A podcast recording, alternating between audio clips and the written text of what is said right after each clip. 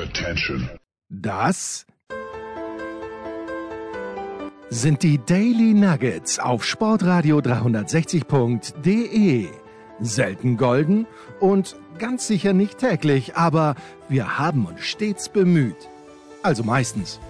Nun gut, zu besonderen Anlässen, wie eben heute zum Thema Musik. Die Daily Nuggets. Jetzt.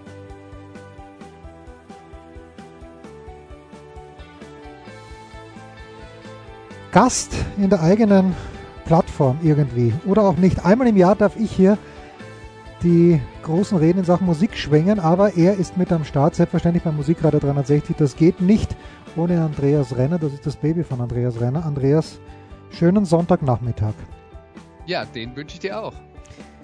Ja, warum muss der alte Holber ran oder warum darf der alte Holber ran? Weil er es ja, nicht geschafft Nur wenn es um die Hall of Fame geht, ja. wenn es richtig wichtig wird. Ja, das ist, das ist so. Und ich habe das ja am Freitag schon ein bisschen angeteasert mit dem Anchorman. Und der Anchorman hat eigentlich nur eine Frage und es ist möglich, dass wir die im letzten Jahr schon beantwortet haben. Aber Andreas, wenn man sich auf die Nominierten, wenn man die Nominiertenliste in diesem Jahr anschaut, und wir kommen natürlich gleich dazu, aber die Frage, die Markus gehabt hat, war, im Baseball wissen wir, fünf Jahre nachdem man seine Retirement Papers abgegeben hat, nachdem man nicht mehr aktiv ist, dann kann man aufgenommen werden in die Hall of Fame. Gibt es so eine Phase des Wartens, des Signierens der Juroren auch in der Rock'n'Roll Hall of Fame?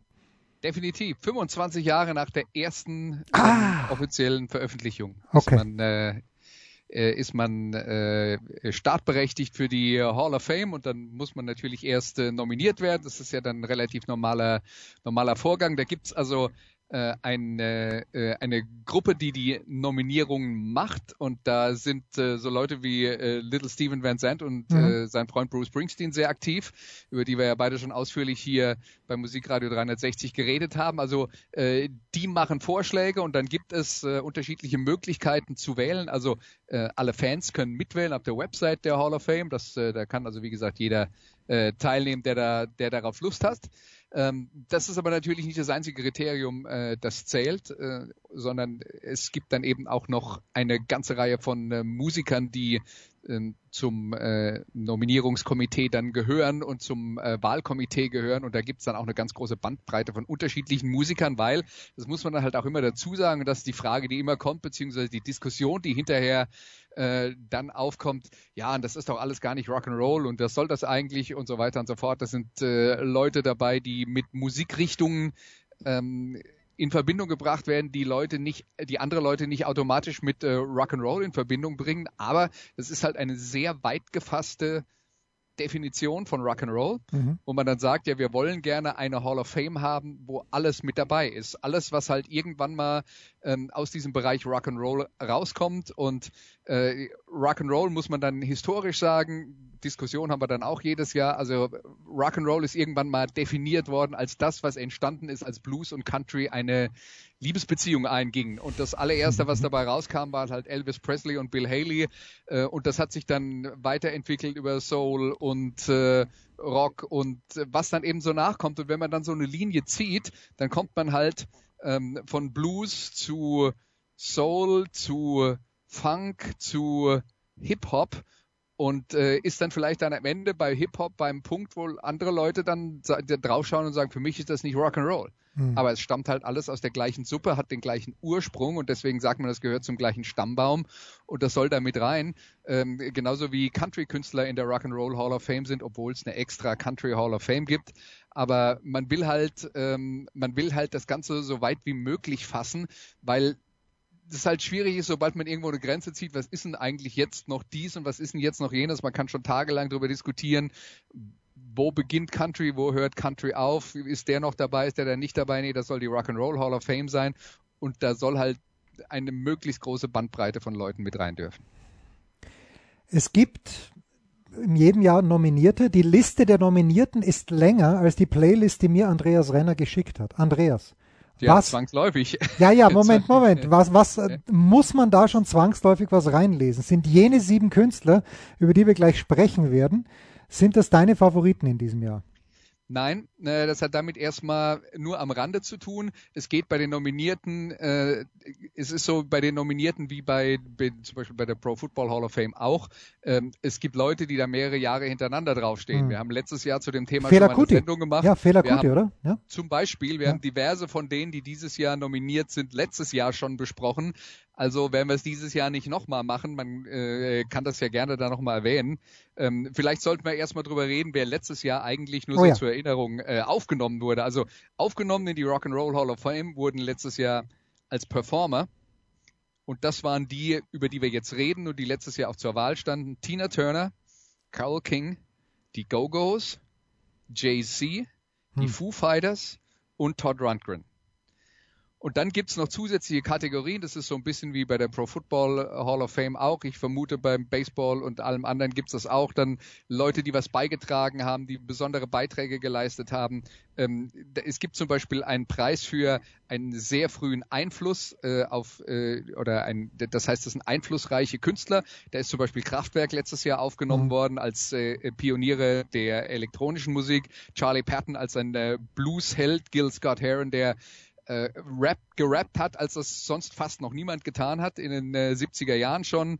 Äh, dann geht's um herausragende musikalische Leistungen. Da wurden LL Cool J, äh, Billy Preston und äh, Randy Rhodes, der Gitarrist, der bei Ozzy Osbourne gespielt hat, äh, nominiert. Ja, und äh, das sind also so die Herrschaften, die dann im, im äh, letzten Jahr mit dabei waren.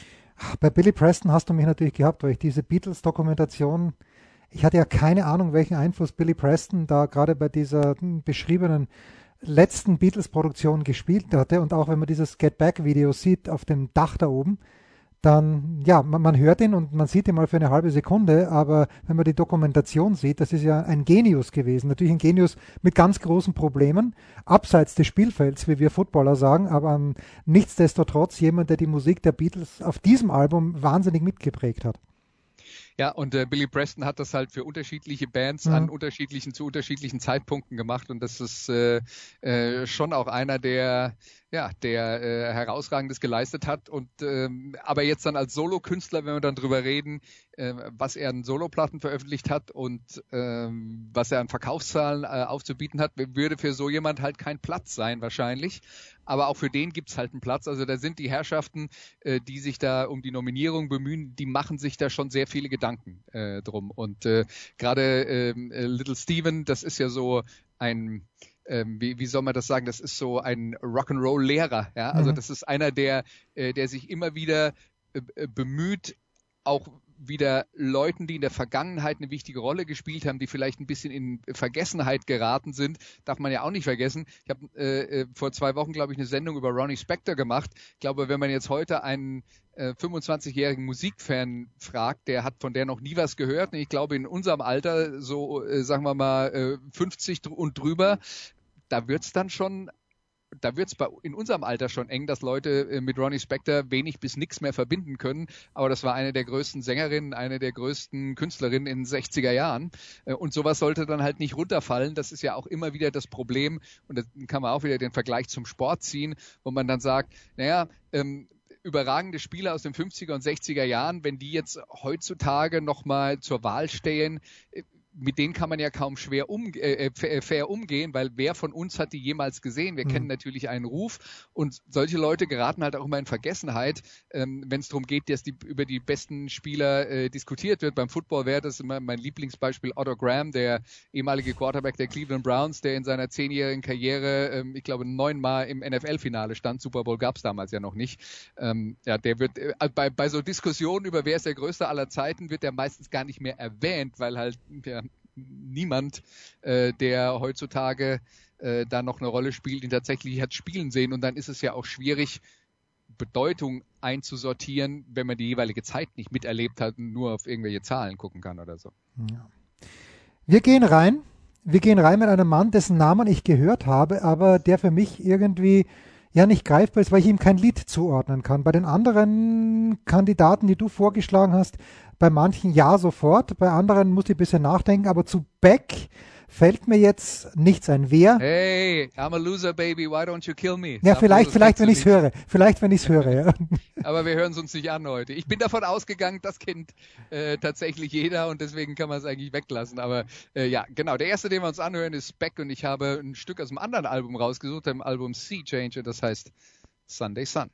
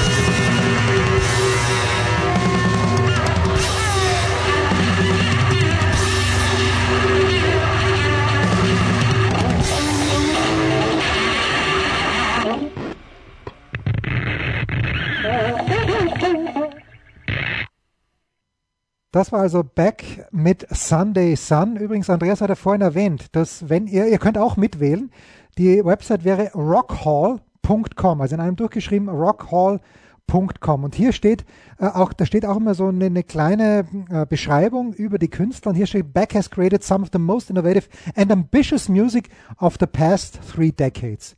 Ist dir das gut genug, Andreas? Ja, und äh, Beck würde ich jetzt mal so einsortieren, als äh, der kommt natürlich jetzt aus der Alternative Rock Szene, ähm, geboren 1970 in Los Angeles, hat seine ersten Alben so um 1990 rum veröffentlicht, 14 Studioalben gemacht und man kann ihn halt wirklich nicht fassen. Darum geht es. Ähm, er, da gibt es Einflüsse von Folk, von Funk, von Hip Hop, von Electronic. Ähm, Alternative haben wir schon geredet, äh, Country, Psychedelica ist alles mit dabei. 14 Studioalben. Er hat auch ein Buch veröffentlicht, ähm, wo seine Musik nur niedergeschrieben wurde und die Songs hat er nie tatsächlich selber aufgenommen. Er hat mhm. einfach nur das, das Buch mit den Noten veröffentlicht, ähm, äh, um, äh, um sich da so einen äh, kleinen äh, Scherz zu äh, erlauben. Aber Beck ist für mich wenn man das so sagen kann, der David Bowie der Neuzeit, Neuzeit weil, mhm. und Neuzeit ist jetzt schon wieder mit Einschränkungen, weil wir reden jetzt, wir gehen zurück bis ins Jahr 1990, das ist jetzt auch schon über 30 Jahre her. Aber ähm, David Bowie stand halt in seiner Karriere und gerade so in den 70er bis in die 80er Jahre hinein dafür, dass er Musik gemacht hat, die im Mainstream erfolgreich war, aber trotzdem immer fortschrittlich gedacht hat und immer neue Elemente eingebracht hat. Und bei David Bowie, wenn du die 70er Jahre Platten hintereinander anhörst, da klingt nichts gleich. Da ist mhm. eine Glamrock-Platte, da ist eine Soul-Platte, ähm, dann hat er in Berlin äh, Musik aufgenommen, die, äh, die von Kraftwerk und von Krautrock beeinflusst waren und so weiter und so fort. Also da gibt es bei David Bowie halt ähm, äh, tatsächlich so, so, eine, so eine ziemlich lange Phase von 15 Jahren, wo er eigentlich immer sozusagen dem Trend ein bisschen voraus war oder den Trend gesetzt hat. Und bei Beck sehe ich was ähnliches. Auch der lässt sich halt nicht auf irgendwas festnageln. Und wenn man sich eine Beck-Platte rausnimmt und sagt, die finde ich super, hört man sich zwei Jahre lang, die, zwei Jahre später die neue Beck-Platte an und sagt vielleicht, boah, was ist das jetzt? Da kann ich gar nichts mit anfangen.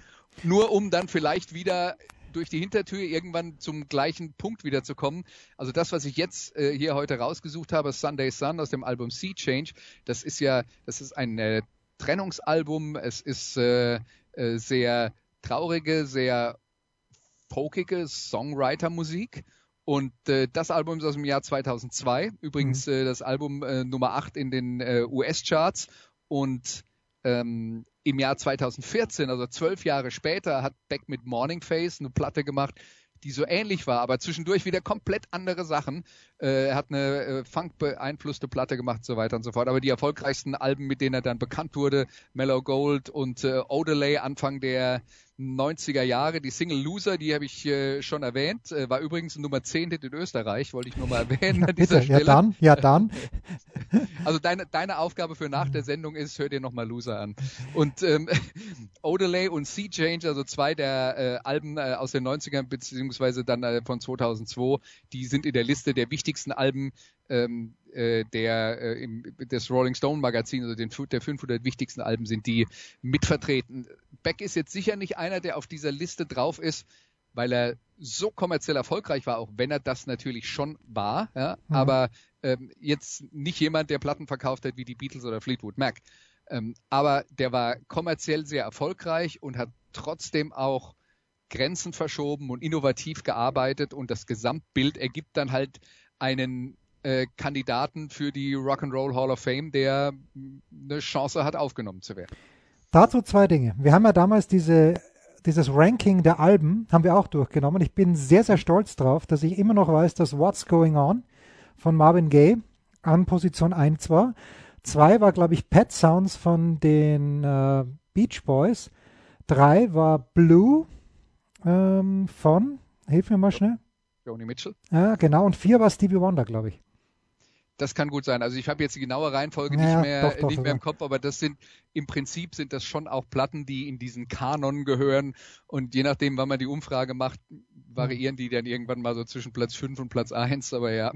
So, und die zweite gute Nachricht, geht bitte auf diese Seite rockhall.com, weil, wenn man dann diese Nominees aufruft, gibt es auch unten eine Playlist, die kann man sich auf Spotify anhören, aber auch auf der Seite. Und das erste Lied ist jenes von Andreas Renner gerade beschriebenes Loser von Beck.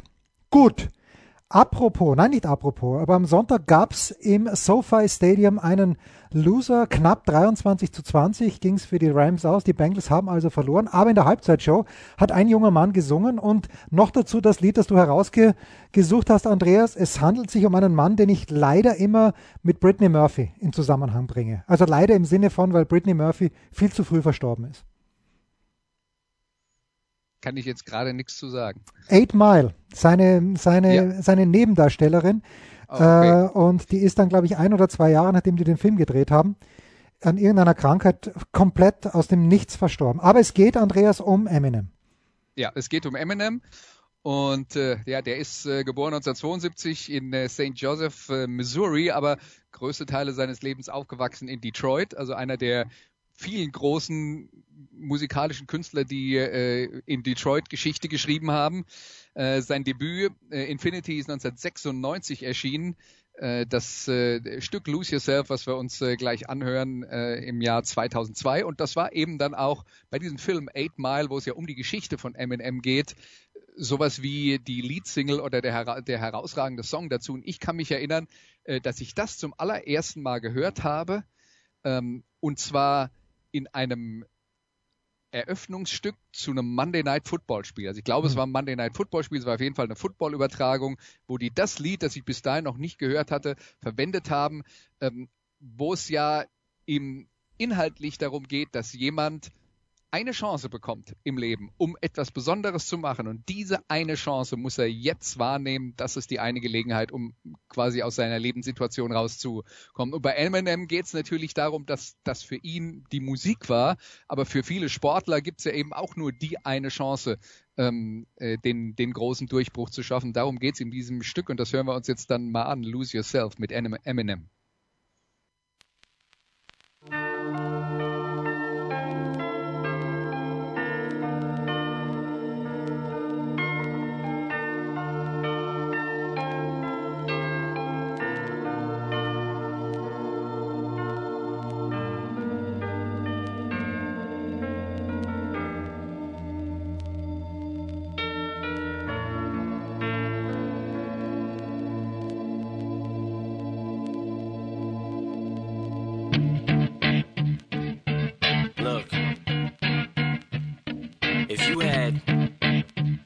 One shot, one opportunity to seize everything you ever wanted in one moment that you captured.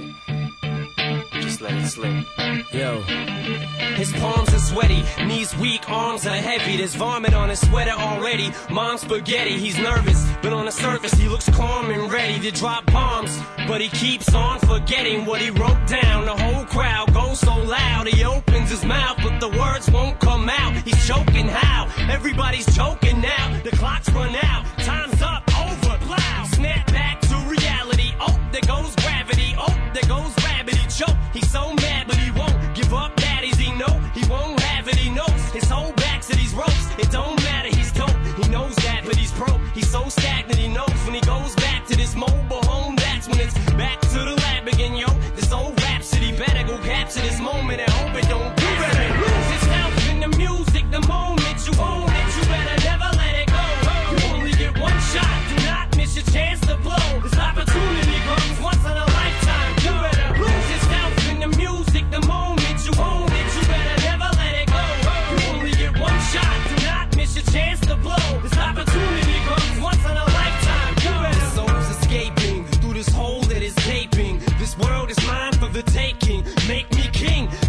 Move toward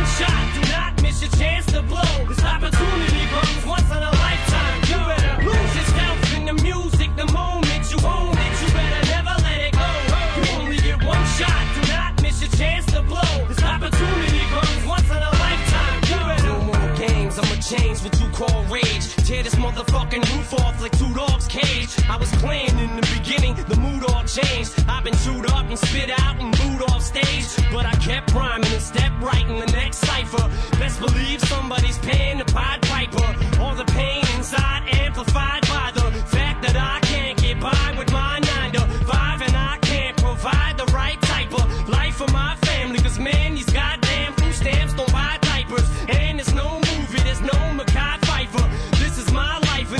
and these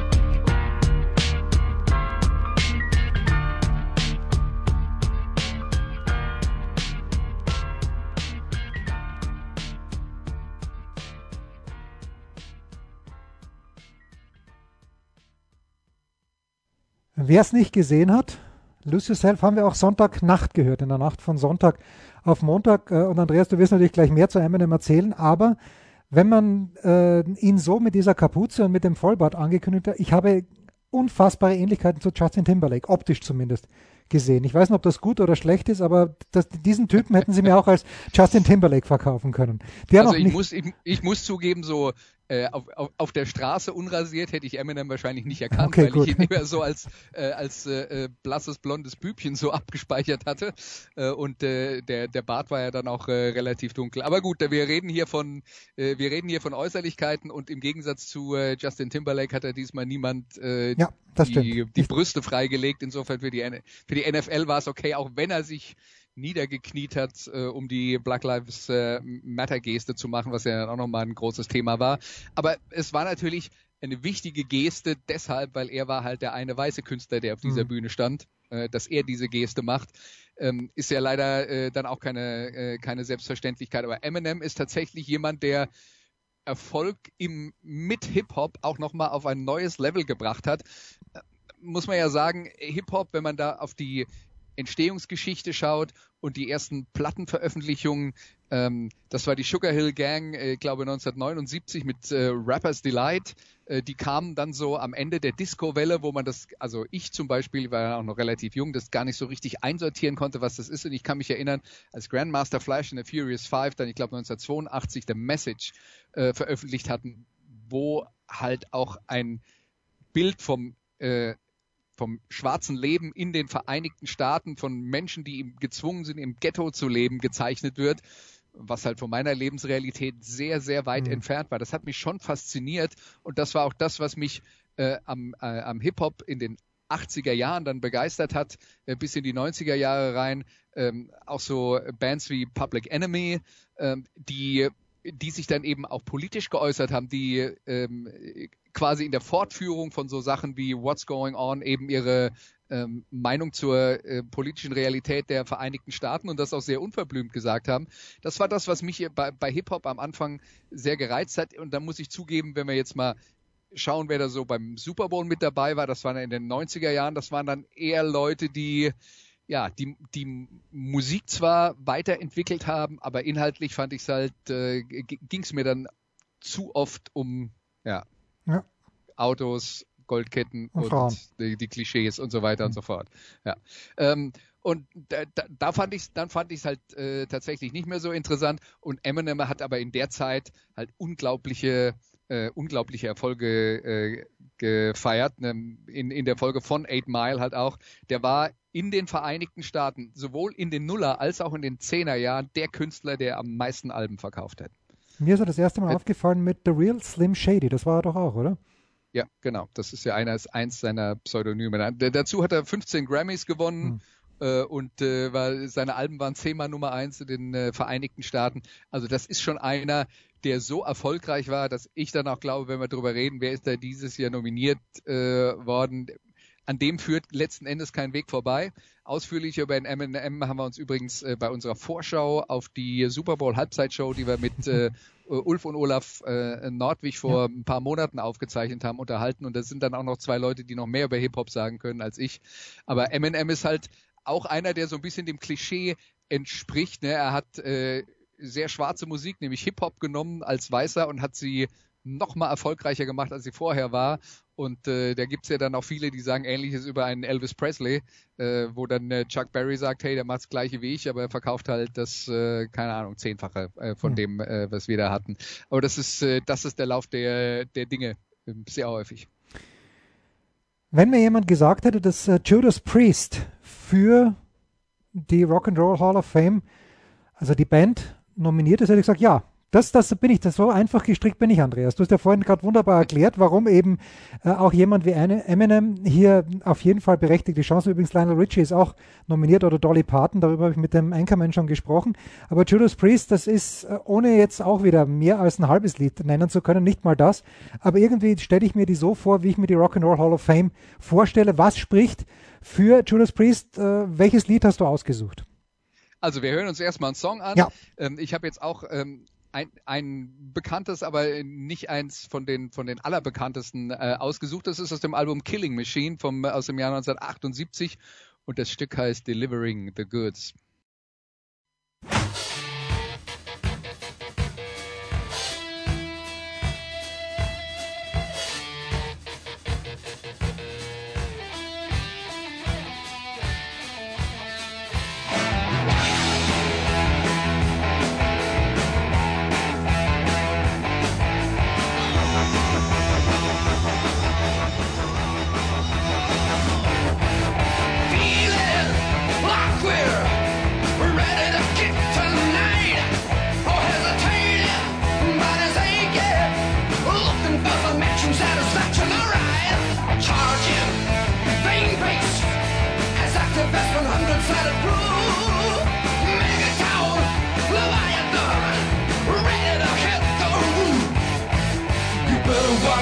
machine, roll tight.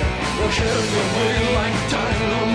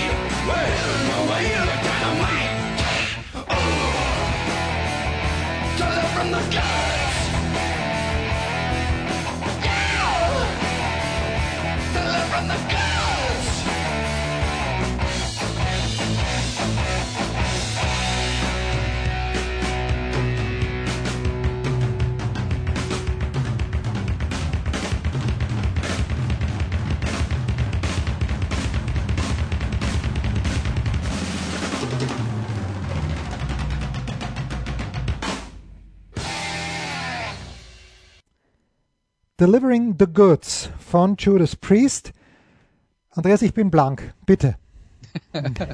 okay, also Judas Priest gegründet 1969 in Birmingham in äh, Vereinigten Königreich. Äh, Birmingham, das kann man dann auch ruhigen Gewissen sagen, für das, was wir heutzutage unter Heavy Metal verstehen, der Geburtsort, weil hm. es gibt drei Bands, die das, was wir heute unter Heavy Metal verstehen, geprägt haben. Das waren ähm, 1970 mit ihrem allerersten Album schon Black Sabbath, ebenfalls aus Birmingham. Also eine äh, eine Stahlarbeiterstadt, äh, die wo dann der Heavy Metal auch sehr gut dazu passt.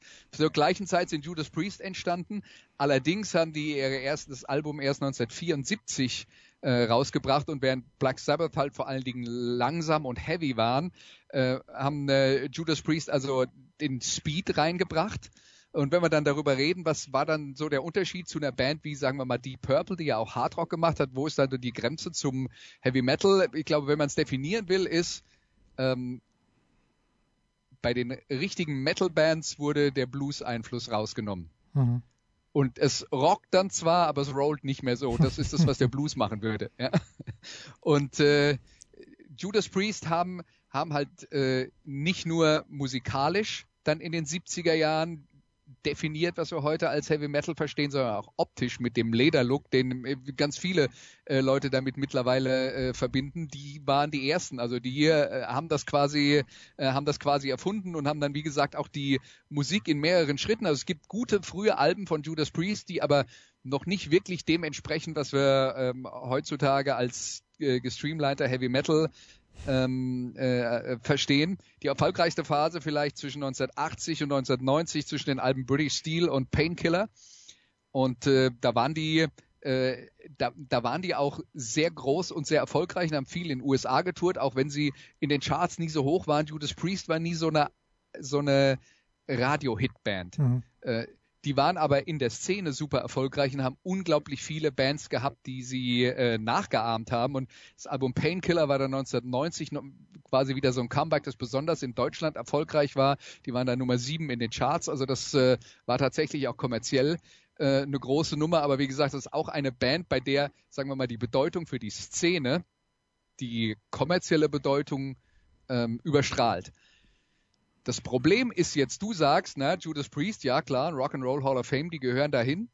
Der Haken ist, viele Leute, die auch in der Rock'n'Roll Hall of Fame tätig sind und ähm, die auch zu den Menschen gehören, die da wählen, die sagen dann, naja, aber das ist Heavy Metal und mit Heavy Metal kann ich relativ wenig anfangen. Mhm. Also das Lustige dabei ist ja, dass viele Heavy Metal Fans ihre Musik quasi als Rock'n'Roll definieren, aber äh, die Menschen, die die Rock'n'Roll Hall of Fame betreiben, oder viele auch der Musiker, die dafür äh, stimmberechtigt sind, die sagen, na, Heavy Metal ist halt nicht so mein Ding und da spielt dann der persönliche Geschmack auch eine Rolle.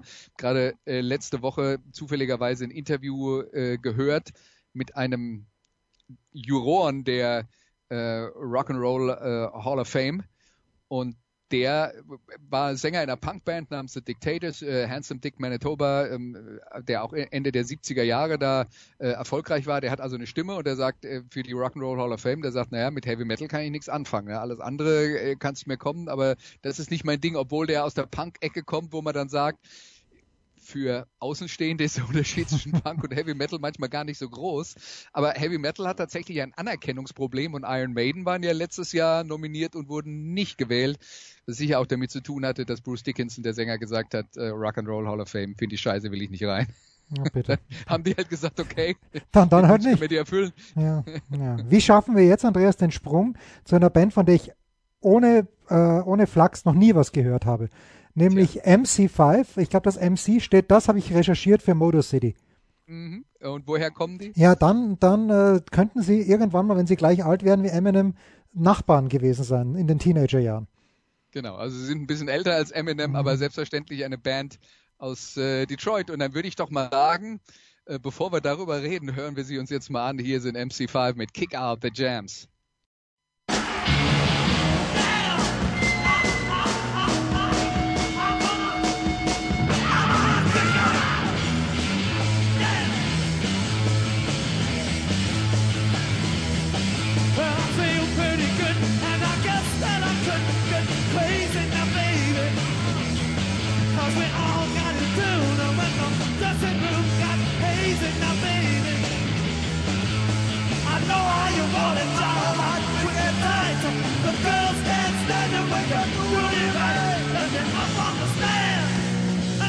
kick out the jam. Kick out the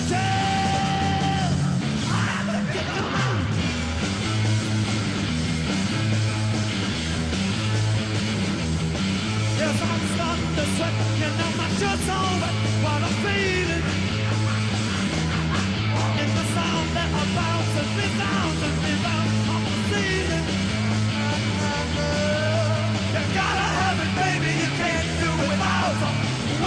the feeling you got.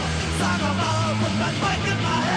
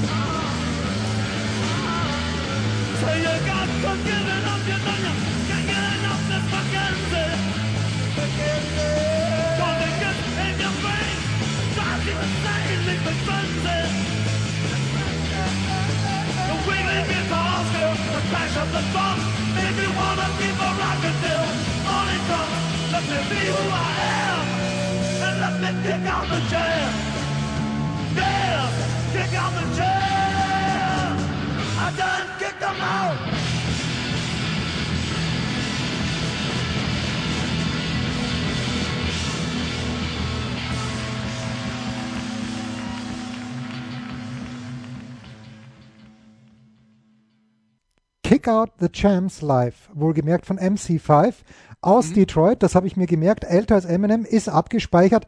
Was muss man noch wissen?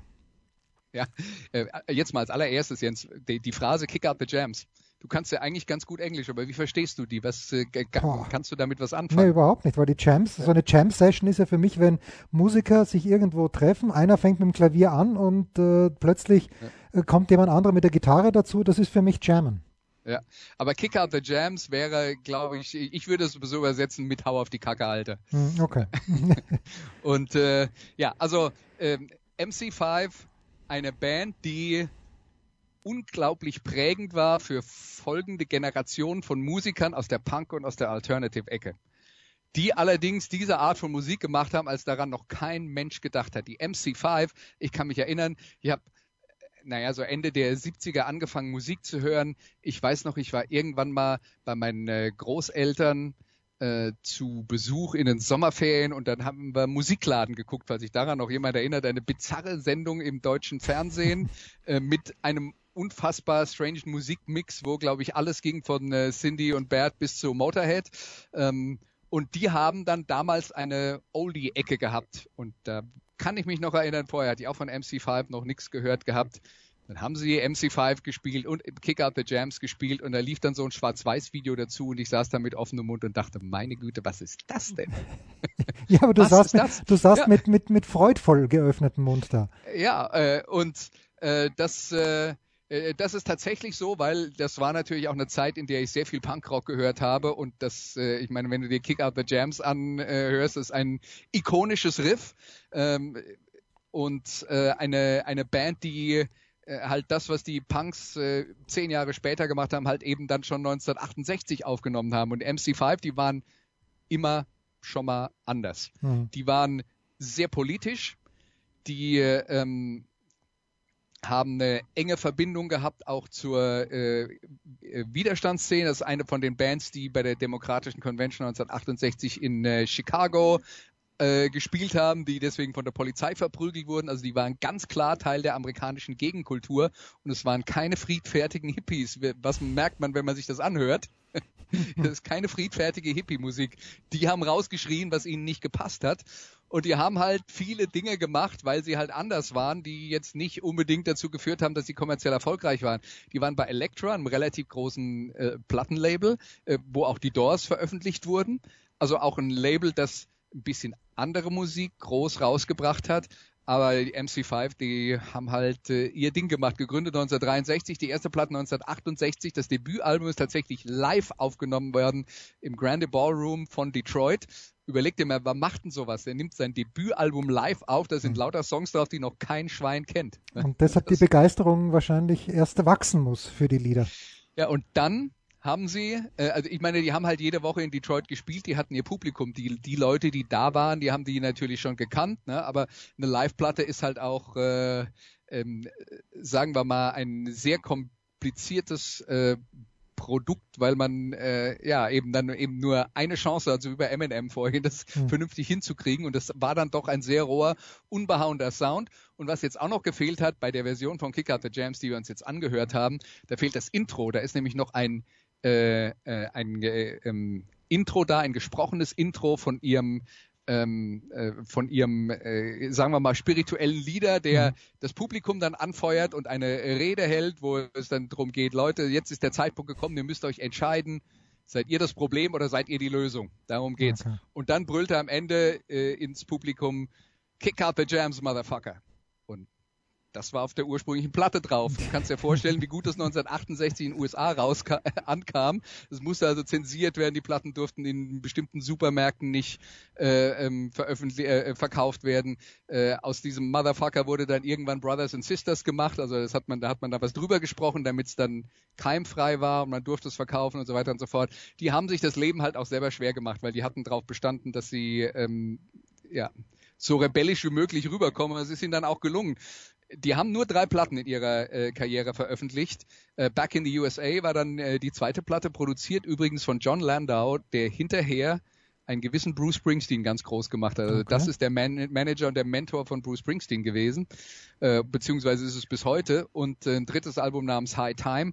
Und dann war es auch schon vorbei. Also sie haben dann Mitte der 70er Jahre ähm, haben die dann äh, sich aufgelöst weil es alle möglichen Probleme gab. Die haben zur linken Szene gehört, die wurden auch von der Polizei verfolgt und so weiter und so fort. Also es war eine, eine schwierige Situation. Und äh, MC5 war trotzdem eben eine Band, die unglaublich viel Einfluss auf die Punk-Szene gehabt hat, die äh, hinterher kam äh, und deswegen äh, tatsächlich bahnbrechende Musik gemacht hat, zehn Jahre bevor es andere gemacht haben. Äh, und das ist dann der Grund, wenn sie in die Hall of Fame kommen, warum sie mit dabei wären.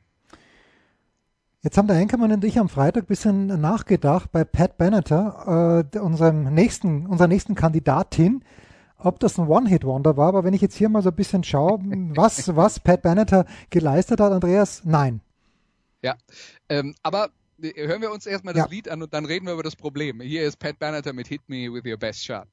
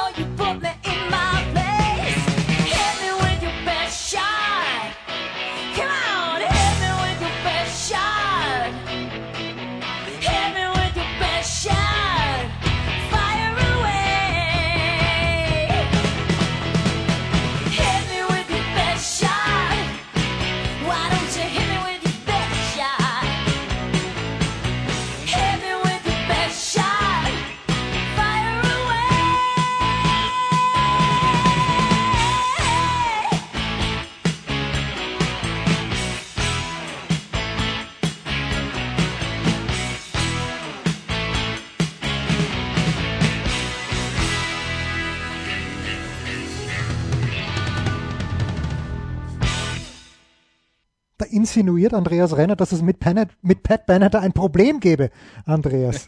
ja, kein allzu großes. Äh, Hit Me With Your Best Shot übrigens ein Song, wo sie äh, einen bekannten Aufmacher, äh, also Aufreißertypen äh, anmacht und sagt, hey du, also du bist doch angeblich der Typ, der die ganzen äh, Frauen da äh, flachlegt. Jetzt will ich mal sehen, was du so drauf hast mit deinen Anmachersprüchen. Äh, zeig mir mal, was du drauf hast. Das heißt, Hit Me With Your Best Shot. Ah, okay. Und ähm, ja, äh, wo, wozu es führt, wird im Song übrigens äh, nicht, äh, nicht genauer ausgeführt. Jedenfalls, Pat Benatar hat ein Problem, das es in der Rock'n'Roll Hall of Fame öfter gibt, nämlich, dass Menschen, die die Musiker, die in der Rock'n'Roll Hall of Fame äh, äh für die äh, Rock'n'Roll Hall of Fame nominiert werden oder die in sie aufgenommen werden, halt beurteilen aus der ähm, lokalen Situation. Und Pat Benatar war super erfolgreich in den USA. Mhm. In Europa ein wesentlich kleineres Thema und es gibt halt genau einen großen Hit in Europa, We den belong. vermutlich jeder ja. mit ihrem Nee, ähm, Ach so, das nicht, nicht der, sondern Love is a Battlefield. Ja, das auch, aber We Belong, ja. das, äh, oder verwechselt, gibt es auch ein zweites We Belong. Das ist, äh, von dem gibt's mehrere Versionen. Okay, aber okay. Love, äh, Love ja, Love is a Battlefield, der auch, ja, das ja, ist klar. Ja. Das war ein Nummer 3 Hit in Deutschland hm. in, den, in den 80er Jahren. Ähm, aber wenn man da mal so nachliest, in den Vereinigten Staaten hat sie fünf Platin-Alben gehabt. Zwei davon haben Multiplatin gewonnen und 15 Top 40 Singles. Und zwar die äh, angesprochene Patricia May Andrzejewski. Also die hat äh, tatsächlich polnische Wurzeln mhm. und weil der Name so kompliziert war, hat sie sich dann halt Banneter genannt, was ja in den USA relativ üblich ist. Geboren 1953 in äh, New York City. Ähm, das Debüt von 1979 heißt äh, In the Heat of the Night. Das ist sehr schnell, sehr erfolgreich gewesen. Der Hit darauf war Heartbreaker. Das war ein ziemlich hart rockendes Stück. Ähm, und äh, Crimes of Passion 1980 war die erfolgreichste Platte. Da war zum Beispiel Hit Me With Your Best Shot drauf. Ähm, und dann äh, hat sie bis 85 äh, äh, relativ durchgehend erfolgreiche äh, Alben gemacht. Äh, 85 gab es noch das Album Seven The Hard Way. Ja, also Pat Benatar, die so an der Grenze war zwischen Rock und Hard Rock, dann aber im Lauf ihrer Karriere das Ganze vermutlich aus kommerziellen Erwägungen immer ein bisschen weiter verwässert hat. Äh, und äh, ja, dann muss man auch sagen, wenn die, als die 90er Jahre gekommen sind, war es dann irgendwann mal vorbei. Äh, Pat Benatar schon eine, die äh, in den 80er Jahren, wie gesagt, super erfolgreich war. Ob das dann am Ende reicht, um in die Rock'n'Roll Hall of Fame zu kommen, das wäre jetzt so das typische Beispiel dafür, wo man sagt, man schaut auf die Zahlen, schaut, was sie verkauft hat, sagt, wow, beeindruckend. Ähm, dann kann man sich natürlich, die, die, äh, das Recht hat man immer, die Sachen anhören und sagen, gefällt mir oder gefällt mir nicht. Reden wir jetzt darüber, wer einflussreich war und viele Künstler inspiriert hat dafür war sie nicht originell genug. Ne? Also das wären dann halt Beck und das wären MC5 und Pat Benatar hat halt Mainstream-Rock in den äh, 80er Jahren gemacht, den man dann halt gut findet oder nicht. Kann man ja nicht vorwerfen. Aber apropos 80er Jahre, ich habe jetzt natürlich nicht so eine illustre und äh, umfangreiche Single, wie man damals sagte, Single-Sammlung mit A- und B-Seite gehabt, aber eine Single habe ich zu Hause gehabt. Und das war, also ich habe mehrere gehabt, aber eine von den wenigen, die ich hatte, war Sweet Dreams von den Eurythmics. Annie Lennox und Dave Stewart, äh, Enkelmann und ich haben schon gescherzt, der dann auch bei den Oakland A's und bei den Toronto Blue Jays als Werfer eine, eine illustre Karriere hingelegt hat. Natürlich nicht. Aber die Eurythmics, Andreas, sind auch nominiert. Was hören wir? Wir hören was, was vielleicht viele Leute mit den Eurythmics gar nicht so äh, nicht so sehr äh, verbinden, nämlich äh, ein Gitarrenpopstück namens When Tomorrow Comes.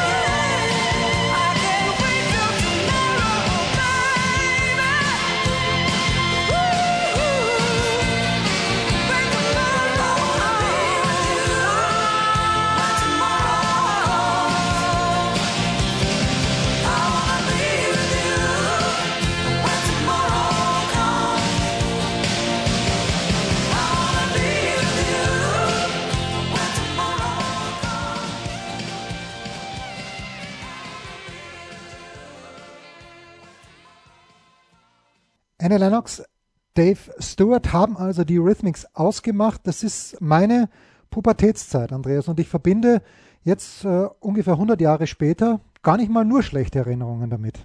Was muss man über die Eurythmics wissen? Nee, also ähm, sollte man auch nicht. Äh, die, die Eurythmics waren halt ein Produkt der 80er Jahre, die, ja, also äh, tatsächlich ähm, so ein, so ein äh, also vor allen Dingen hätte ich sie als allererstes mal mit Elektropop verbunden, mhm. ja, Sweet Dreams und äh, was es da noch, ähm, äh, was da alles noch äh, gab an zusätzlichen Hits. Aber Dave Stewart war schon auch ein klassischer Musiker, in Anführungszeichen Songschreiber, äh, der auch selber sehr gut Gitarre gespielt hat. Und das hört man zum Beispiel bei diesem When Tomorrow Comes dann äh, eben raus. Ähm, die Eurythmics, die, da sind wir dann wieder bei dem Thema, im äh, Gegensatz zu Pat Benatar halt vor allen Dingen in Europa äh, sehr mhm. berühmt waren. Wir haben die gleiche Diskussion letztes Jahr in, äh, äh geführt über Kate Bush. Kate Bush, die in, äh, in Deutschland mindestens mal drei Riesenhits hatte und in den USA kennt halt dir jeder nur Running Up That Hill. Und bei den Eurythmics ist es ähnlich. Die waren in Europa ungleich erfolgreicher als in den Vereinigten Staaten. Das macht dann halt es für sie in diesem Fall, wenn es um die Publikumswahrnehmung äh, äh, geht, ein, ein, doch ein gutes Stück äh, schwerer. Aber die äh, Eurythmics haben natürlich in Europa und in, in Deutschland mit ihren, mit ihren Hitsingles äh, die Charts geprägt. Also äh, klar, wenn man in der Zeit aufgewachsen ist, kennt man das alles im Schlaf. Ja, und Kate Bush übrigens auch in diesem Jahr wieder nominiert. Also vielleicht äh, gibt es ja die Chance, dass sie in diesem Jahr reinkommt. Und jetzt kann ich wieder, ich kann mich wieder jetzt äh, ganz ganz entspannt zurückleben, war ganz ehrlich, äh, okay, MC5 strecke ich auch meine Waffen, aber A Tribe Called Quest, Andreas Werder, was ist das? Aber zunächst hören wir sie, glaube ich mal. Womit? Genau, äh, hat dir das nicht der Anchorman erklärt? Nee, das Wäre ich enttäuscht. Ja, das, das haben wir jetzt, äh, ich glaube, so weit sind wir gar nicht gekommen in der Liste, weil wir über Dolly Parton gestolpert sind und Dolly Parton in der, in der Rock'n'Roll Hall of Fame. Ja, nach dem, was du erklärt hast, gerne. Aber Dolly Parton habe ich halt ganz, ganz tief im Country verankert. Ähm, ja, wenn die Grenzen da so fließen, sind schön. Aber A Tribe Called Quest habe ich ihm, glaube ich, gar nicht vorgeschlagen.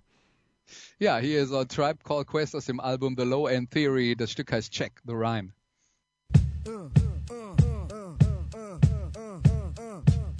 Check the rhyme.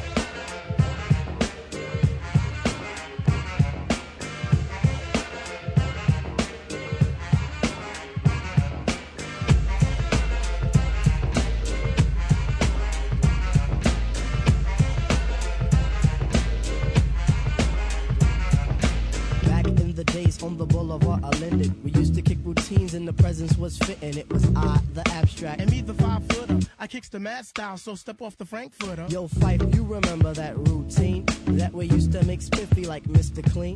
Um, um, a tidbit, um, a smidgen. I don't get the message, so you got to okay. run the pigeon. You're on point five. All the time, tip. You're on point five. All the time, tip. You're on point five. All the time, tip. So then grab the microphone and let your words rip. Now here's a funky introduction of how nice I am.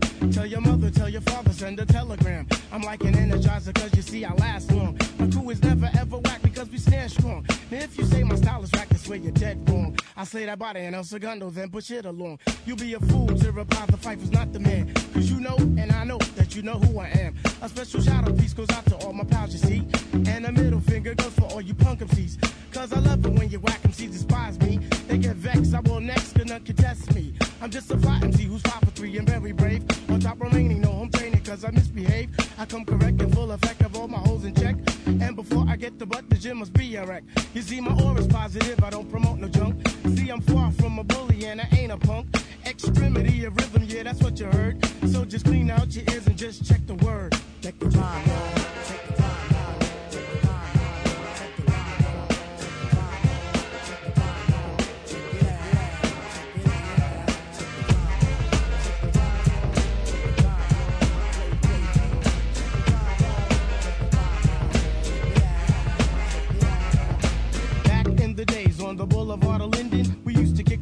and the presence was fitting. It was I, the Viper. And me, the abstract. The rhymes were so rumpin' that the brothers rolled the zack. Hey, yo, Tip, do you recall when we used to rock what? those fly routines on your cousin's block? Um, let me see. Damn, I can't remember. I received the message and you will play the sender. You're on point tip.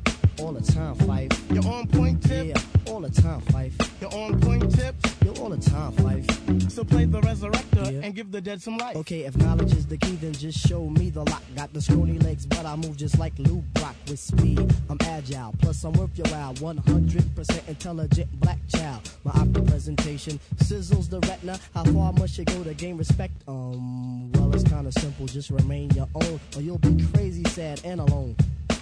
Industry rule number 4080. Record company people are shady. So kids watch your back, cause I think they smoke crack. I don't doubt it. Look at how they act. But off the better things like a hip hop forum. Pass me the rock and I'll score 'em with decorum and proper. What you say, hammer? Proper. Rap is not pop. If you call it that, then stop.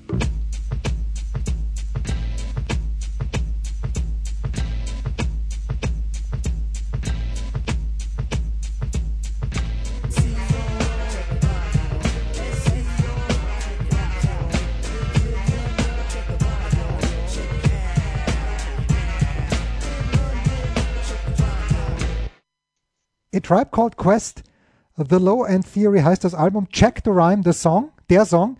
Warum hätte der Anchorman, wenn ich ihm das gesagt hätte, ganz wuschig werden müssen? Naja, ist halt Hip-Hop, ja. Und Ja, äh, okay. der Anchorman mag Hip-Hop und deswegen äh, gehe ich mal davon aus, dass es äh, so ungefähr in seinem Wheelhouse wäre, wie der Amerikaner sagt. Gegründet 1985 in New York City.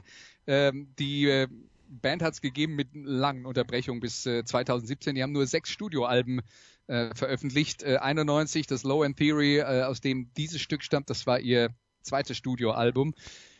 Die sind jetzt auch eine äh, Formation, die haben ja mit äh, dem Album Midnight Marauders mal Nummer 8 Album in den äh, Vereinigten Staaten gehabt, aber da geht es jetzt auch nicht um, äh, um den kommerziellen Erfolg, den diese Formation hatte, sondern das waren Pioniere in dem, was man Progressive oder Alternative Hip-Hop nennt. Ähm, was die gemacht haben, ist, sie haben halt schwarze Musik und die Wurzeln der schwarzen Musik erforscht und eingebaut in den Hip-Hop, wo dann in den äh, 80er und dann vor allen Dingen in den 90er Jahren äh, halt viele andere Themen im Vordergrund standen. Das haben wir vorhin äh, schon diskutiert. Das waren dann sozusagen die Intellektuellen. Die haben das Ganze Mhm. verbunden mit Jazz. Und äh, das ist das Herausragende, was A Tribe Called Quest ausmacht. Die haben angefangen, alte Jazzplatten zu hören, Samples aus den alten Jazzplatten in ihre Hip-Hop-Musik äh, einzubauen. Das waren dann auch welche, bei denen es textlich jetzt nicht um die heilige Dreifaltigkeit äh, Autos, Goldketten, Frauen ging. Äh, Knarren habe ich noch vergessen, äh, Vierfaltigkeit. Ähm, und äh, ja, das, das, das waren sozusagen die Intellektuellen der Hip-Hop-Szene. Und da gab es tatsächlich in den 90er Jahren ein, eine ganze Reihe von äh, Formationen, die dem dann nachgefolgt waren ähm, und eben auch ihre äh, Hip-Hop-Sachen in diese Richtung entwickelt haben. Und Hip-Hop ist ja heutzutage auch ein, äh, ein unglaublich bunter Strauß an vielen Möglichkeiten. Und wir hatten jetzt zum Beispiel beim Super Bowl, wo dann alle über die großen Namen geredet haben, da war auch ein gewisser Kendrick Lamar mit dabei. Kendrick Lamar wäre zum Beispiel einer, den es ohne A Tribe Called Quest nicht geben würde. Und Kendrick Lamar ist einer der jungen und ähm, äh, zurzeit angesagtesten und wichtigsten Hip-Hop-Künstler. Also mittlerweile weiß ich ja Kendrick Lamar Musiker, aber wenn du mir vor Super Bowl, bevor ich die Halbzeitshow irgendwie ähm, dann, dann mitbekam, wer da mitgemacht hat oder mitmachen sollte, wenn du gesagt hast, Kendrick Lamar ist ein Linebacker für die Rams, hätte ich es auch geglaubt.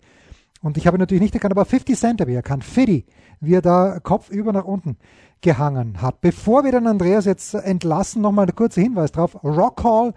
Rockhall.com und da seht ihr auch, wer außerdem noch nominiert ist, haben wir gesagt. Lionel Richie, Kate Bush, Dolly Parton. Äh, Devo ist äh, nominiert, äh, dann Duran Duran. Da habe ich ja am Freitag auch schon gesagt, A View to a Kill. Wer ein Bond-Fan ist, ähm, dann haben wir noch äh, Fela Kuti, ja, hat man schon. New York Dolls, sagt mir gleich gar nichts. Und Rage Against the Machine ist auch nominiert. Carly Simon, ja, geht, geht auf diese Seite, stimmt mit ab, was euch am besten gefällt. Sieben Vorschläge hat Andreas jetzt gemacht. Wann, Andreas, ist mit Ergebnissen zu rechnen? Oh, ich muss äh, zugeben, ich habe nicht so genau geschaut, wann das äh, tatsächlich veröffentlicht wird. Wir haben das ja in dem vergangenen Jahr auch gemacht. Das dauert eine Weile. Also mhm. das äh, ist ein Prozess von ein, zwei Monaten, bis okay. man da äh, bis man da genaueres weiß. Äh, was jetzt die Nominierten angeht, äh, ich habe überhaupt kein Problem mit Dolly Parton, weil wie gesagt, Country und Blues machen äh, Rock'n'Roll aus und äh, Dolly Parton steht halt auch für Country. und Dolly Parton ist, also man kann über sie sagen, was sie will, aber sie ist echt ein Original und sie kann verdammt gut singen. Okay. Also das, das kann ja, das kann, äh, kann ihr keiner nehmen. Ähm, und, und sie weiß, wie man viel Geld verdient. Äh, aber ähm, womit ich tatsächlich ein Problem habe, also bei Lionel Richie und Rock'n'Roll, oh, da wird's, da hört's bei naja, mir auch, echt langsam auf. Naja, auch bei der Auswahl, die sie getroffen haben. Wir haben mal geschaut, also sie, äh, die Hall of Fame hat ihm da ein paar Vorschläge gemacht und dann ist Hello dabei. Und äh, das ist natürlich schon ganz, ganz hart an der Grenze zum ganz großen das, Schmalz. Das Schlimme ist ja, Lionel Richie hat ja bei einer Soul-Funk-Band gesungen, bevor er diese Solo-Karriere hatte, nämlich bei den Commodores. Und mhm. das wäre jetzt eine Formation, bei der ich sagen würde, hey, also damit kann ich was anfangen. Mhm. Aber Lionel Richie Solo ist also doch, also da rollen sich bei mir die Fußnägel auf. Und ich bin ziemlich tolerant in viele Richtungen, aber da hört es echt auf. Das ist genau das Visual, das wir brauchen, um uns für heute von euch zu verabschieden. Danke für eure Aufmerksamkeit. Danke, Andreas. Say you, say me. Hören wir uns jetzt nicht an. Zum Glück.